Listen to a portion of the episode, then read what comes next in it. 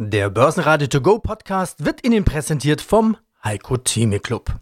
Werden Sie Mitglied im Heiko Theme Club. heiko-theme.de Börsenradio Network AG Marktbericht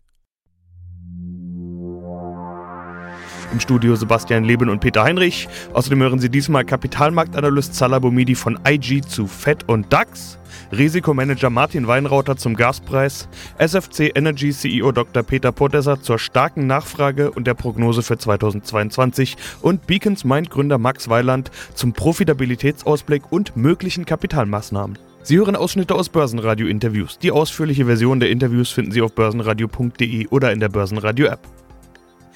Die Fed hebt die Zinsen weiter an. Erneut um 75 Basispunkte. Das trübt die Stimmung an den US-Börsen noch weiter ein.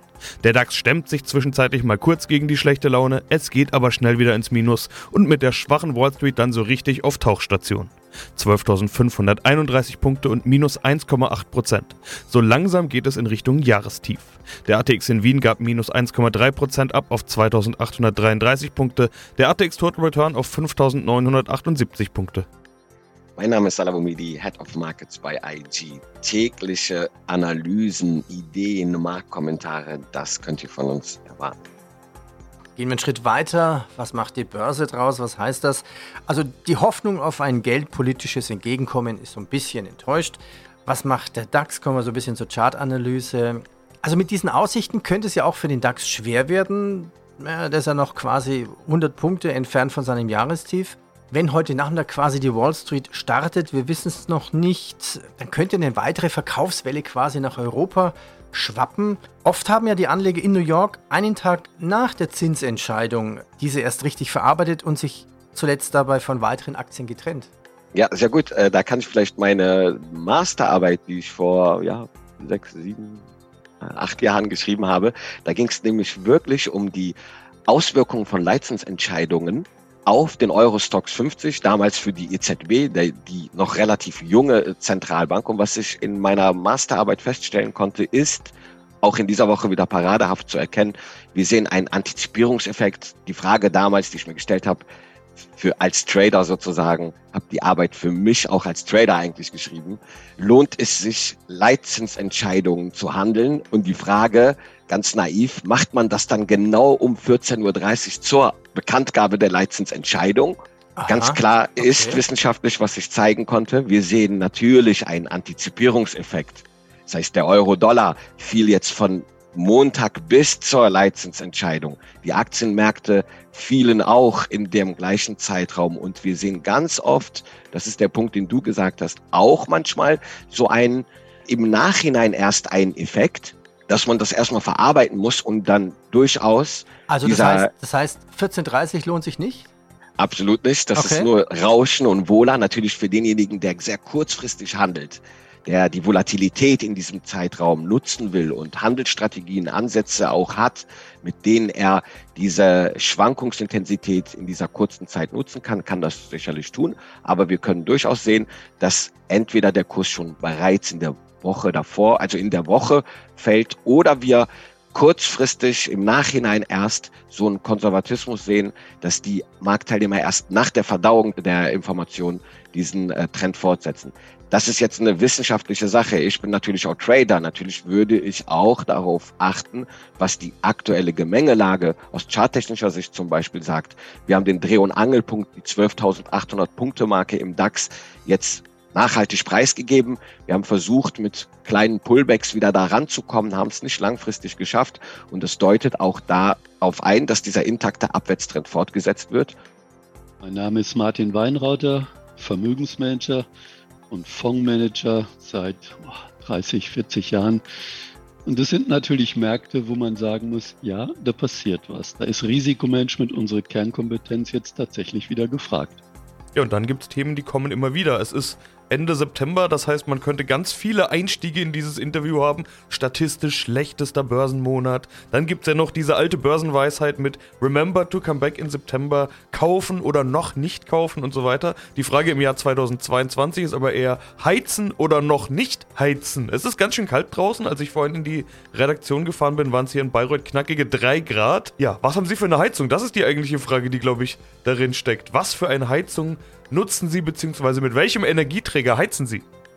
Gas. Okay, also, also genau die schlechteste Antwort, die man auf die Frage eigentlich geben kann? Ja, aber ist es wirklich die schlechteste Antwort? Denn es ist ja auch die Frage, welche Alternativen habe ich denn? Hätte ich eine Wärmepumpe, was ich haben könnte, müsste ich Strom kaufen. Und ob das jetzt die bessere Alternative in diesem Winter ist, ist natürlich auch fraglich. Und äh, wäre ich auf diese Idee gekommen, eine Holzpelletheizung zu installieren, auf die Idee bin ich auch schon mal gekommen. Ja, die Forstwirte wundern sich, welche Preise auf einmal für Holz gezahlt werden und am liebsten wird man den ganzen Wald leer räumen und sich die Garagen und was man alles so hat voll mit Holz packen. Sicher ist sicher, ja. Ist das jetzt schon die Sicht des Risikomanagers? Auch da muss man ja in gewisser Weise irgendwie mit Risikomanagement umgehen. Das ist interessant. Ich habe tatsächlich schon mal überlegt, was wäre denn, das war vor einem Jahr ungefähr, was wäre jetzt wirklich die ideale Heizung, komme was wolle, dass man auf der sicheren Seite ist. Und ich hatte dann schon gesagt, Gas wäre eine Basis, eine Holzpelletheizung daneben zu stellen, sie mit einem Stirling-Motor zu verbinden, Strom zu erzeugen, Solaranlage aufs Dach. Aber wenn man sich es genau anschaut, das sind keine richtig coolen Alternativen, denn eine Solaranlage liefert mir von November bis Februar, wenn ich es wirklich brauchen würde, auch keinen Strom.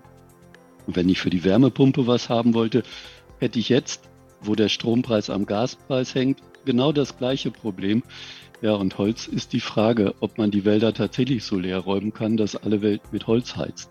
Ich würde mal sagen, im Moment habe ich bei der Heizungsgeschichte nicht die Alternativen, die ich an der Börse habe.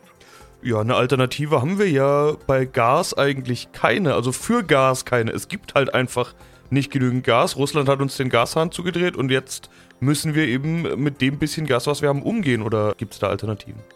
Ja, schon wahr. Aber die Frage ist, wie formuliere ich eine Schlagzeile? Sage ich kein Gas mehr aus Russland? Oder wenn man einfach sagt, wie sollen wir durch den Winter kommen? Handelsblatt hat geschrieben, der unaufhaltsame Anstieg der Gaspreise. Wenn man sowas liest und sich nicht vergegenwärtigt, was steckt jetzt an Fakten dahinter, dann kann man schon mal den Panikbutton drücken und sagen, um Himmels Willen, wenn der Gaspreis jetzt immer weiter steigt und er hört nicht auf zu steigen, wo soll das rauskommen? Jeder kommt an einen Punkt, wo er nicht mehr bezahlen kann echt fett, was die Fed macht. Oder naja, sie hätte mehr machen können. Lass uns das mal diskutieren. Also die US-Notenbank weiß, dass sie ihre harte Gangart der Wirtschaft schaden wird. Aber sie hat im Prinzip keine Wahl, wenn sie die hartnäckige Inflation mittel- bis langfristig wieder in Richtung 2% drücken will. Also mit diesen 75 Basispunkten ist dann da alles okay? Was heißt okay? Wir sind weit davon entfernt, die galoppierende Inflation in den Griff zu bekommen. Also das war Minimum das, was wir erwartet haben. 82 Prozent war, war die Wahrscheinlichkeit vor der FED-Entscheidung, dass es wirklich zu einer Erhöhung um 75 Basispunkte kommt. Das ist eingetroffen. Das ist auch äh, korrekt und zeigt einfach nur, dass die restriktive Geldpolitik der FED weiter fortgesetzt wird, bestätigt wird. Deswegen ist das einfach äh, ganz klar der nächste Step jetzt diese restriktive Geldpolitik wirklich fortzusetzen, um die Inflation auszumerzen. Gewinner im DAX gab es genau drei. Die Deutsche Bank mit plus 2,4%, Porsche Automobil mit plus 0,5% und die Allianz mit plus 0,2%. DAX-Verlierer waren Puma mit minus 5,1%, Zalando mit minus 6,4% und Schlusslicht Sartorius mit minus 6,5%. Peter Professor, CEO SFC Energy AG. Apropos Geopolitik, apropos Weltpolitik. Ich hatte gesehen, Sie waren auf bei einer Delegationsreise von Kanzler und Vizekanzler in Kanada mit dabei. Wie läuft sowas ab? Wie groß ist das Interesse der Politik an Ihren Lösungen? Wie sind Ihre Erkenntnisse? Also das war eine von beiden Ländern sehr gut organisierte Reise mit hochkarätigen Veranstaltungen hier vor Ort in Kanada, in Montreal, in Toronto und dann auch eben in, in Neufundland. Die Botschaft eigentlich zweifach. Ja, es geht um Energieversorgung für Deutschland hier auch, auch mit konventionellen Technologien wie LNG, aber natürlich auch die Zusammenarbeit und konkrete Maßnahmen zur Erzeugung von grünem Wasserstoff. Ne? Und nachdem wir als Unternehmen seit zehn Jahren in Kanada aktiv sind, etwa ein Drittel unserer Leute dort beschäftigen, waren wir natürlich auch ein beispielhaftes mittelständisches Unternehmen, das genau in der Technologie bereits erfolgreich tätig ist und in beiden Ländern seine Wurzeln hat. Konkret natürlich wichtige Verbindungen, die man dort zum einen knüpfen, aber auch vertiefen kann. Ein großer Teil unserer lokalen Kunden aus Kanada waren auch bei den, bei den einzelnen Veranstaltungen anwesend und umgekehrt Zugang hier zur heimischen Politik im Hinblick auf Fördermaßnahmen, die es zum Thema Wasserstoff und Brennstoffzellen gibt, natürlich auch ein weiterer Effekt einer solchen, einer solchen Veranstaltung. Ja, all das spricht für sie, spielt ihnen in die Karten, würde ich jetzt mal sagen. Umso überraschter war ich, als ich gesehen habe, dass sie die Prognose in Anführungszeichen nur bestätigt haben. Auf Halbjahresbasis waren es plus 22,6% beim Umsatz auf 38,2 Millionen Euro. Aber da ist ja eben diese Dynamik drin. Sie geben eine Spanne an, da, was sie beim Umsatz erwarten, 75 bis 83 Millionen. Ja, in der unteren Spanne haben sie die Hälfte ja schon erreicht. Und wenn wir jetzt noch über diese Dynamik sprechen in den letzten Minuten, wie konservativ ist Ihre Prognose? So will ich es vielleicht mal fragen. Wir sehen uns natürlich trotzdem, dass unser, unser Umfeld sich und die Nachfrage dynamisch entwickelt, sehen wir uns trotzdem auch den Herausforderungen, die alle anderen Unternehmen auch vor sich haben, ausgesetzt. Das Thema Lieferketten ist auch für uns ein Thema. Aus diesem Grunde haben wir auch bis heute noch diese Spanne von eben 75 bis 83 Millionen unter Anführungszeichen lediglich bestätigt, weil es ein, ein Residualrisiko gibt, einfach Beständigkeit, Stabilität auf der Zulieferseite. Wir werden im Laufe der nächsten Wochen und Monate natürlich nochmal in der Lage sein, hier vielleicht konkreter den Korridor nochmal anzusehen. Aber vom Prinzip her ist natürlich die Botschaft klar. Wir werden in jedem Fall zwischen 20 und 30 Prozent in diesem Jahr wachsen. Guten Tag zusammen, mein Name ist Max Weiland, äh, Gründer und Geschäftsführer der Beacons Mind AG aus der Schweiz. Jetzt hatten Sie die Zahlen angesprochen. Bis dahin ist es noch ein bisschen hin. Das heißt, wir können noch nicht über Zahlen sprechen. Aber wir haben vor einiger Zeit mal ein Interview im Börsenradio gehabt, damals zu Ihrem Listing an der Wiener Börse. Und da hatten Sie gesagt, dass Sie 2021 Geld verdienen wollen, und zwar im Kalenderjahr. Sie berichten aber ja gar nicht auf Kalenderjahrbasis, das heißt, da müsste man so ein bisschen übergreifend schauen. Das letzte, was ich gesehen hatte, waren Ihre Halbjahreszahlen. Da stand jedenfalls noch Verlust. Also gehen wir es vielleicht mal übergreifender, wenn wir jetzt dieses Kalenderjahr sehen, 2022. Wird da Gewinn stehen oder wann sind Sie profitabel? Wir erwarten Ende 2022 noch keinen Gewinn. Wir bewegen uns im Frame der Analysten, Expectations. Auch die Baderbank hat ja dazu einen Coverage Report veröffentlicht. Auch andere Bankhäuser und Finanzhäuser sind hier aktiv dran, uns mit Coverage Reports zu bewerten. Bisher können wir sagen, wir sind in Line, aber ich kann natürlich nicht sagen, wo wir rauskommen. Da müssen wir uns noch ein bisschen gedulden, bis wir die Zahlen auch final dann auf IFRS abgebildet haben. Stichwort Listing in Wien, was ich gerade angesprochen hatte. Dieses Listing haben Sie im März beendet. Das heißt, Sie sind da delistet. Auch von der Euronext haben Sie sich delisten lassen. Dafür sind Sie jetzt in Frankfurt gelistet. Aus welchem Grund dieses, ich nenne es jetzt mal salopp, Börsen hin und her? Ja, an der Euronext sind wir ja noch gelistet. Wir sind lediglich an der Wiener Börse nicht mehr gelistet. Der Entschluss, der wurde gefasst, bevor wir auf die deutsche Börse gegangen sind. Und der Hintergrund ist der, dass wir in den deutschsprachigen Märkten deutschsprachige institutionelle Anleger erreichen wollten. Nachdem wir die, die deutsche Börse als eine noch bessere Alternative dann erschließen konnten, kam eben die Idee, dass es natürlich keine drei Märkte braucht, an denen man gelistet sein muss, Deshalb aktuell nur noch die Euronext und die Deutsche Börse. Und Euronext bleibt, so wie ich es gelesen habe, haben Sie das ja auch mal auf den Prüfstand gestellt.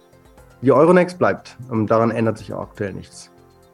Da sprechen wir noch kurz über den Kapitalmarkt. Wollen Sie den bald auch wieder bemühen? Also sind weitere Kapitalmaßnahmen in Aussicht? Oder war diese Kapitalmaßnahme eben hauptsächlich, um diesen Investor reinzuholen? Hauptsächlich war die Kapitalmaßnahme gedacht, um einen starken Ankerinvestor an Bord zu bringen. Sollten sich Wachstumsgelegenheiten ergeben, die weiteres Kapital bedürfen, werden wir uns natürlich das überlegen. Aktuell haben wir hier nichts in der Planung, was wir kommunizieren können. Ja, dann frage ich doch zum Schluss. Wir können, wie gesagt, noch nicht über Zahlen sprechen, auch nicht wirklich über Ausblick dementsprechend, aber dann frage ich doch mal zur Aktie. Warum sollten sich Investoren jetzt mit ihrer Aktie beschäftigen? Ich denke, die Gelegenheit ist ganz günstig. Die Märkte sind ziemlich weit unten. Wir kämpfen ja da auch immer nur gegen den Markt-Benchmark und gegen den halten wir uns ziemlich, ziemlich stabil im Moment, auch über die letzten Monate, wenn man sich den Aktienkursverlauf anschaut und wenn man bedenkt, dass wir in den letzten Monaten, wenn man sich auch den letzten Halbjahresabschluss anschaut und sieht, wie das Potenzial aussieht, dass wir dort schon mehr Umsatz generieren konnten als im ganzen letzten Jahr zusammen, dann denke ich, könnte das, könnte unsere Aktie ins Portfolio von einigen Anlegern gehören. Basenradio Network AG Marktbericht der Börsenradio To Go Podcast wurde Ihnen präsentiert vom Heiko Theme Club. Werden Sie Mitglied im Heiko Theme Club. heiko-theme.de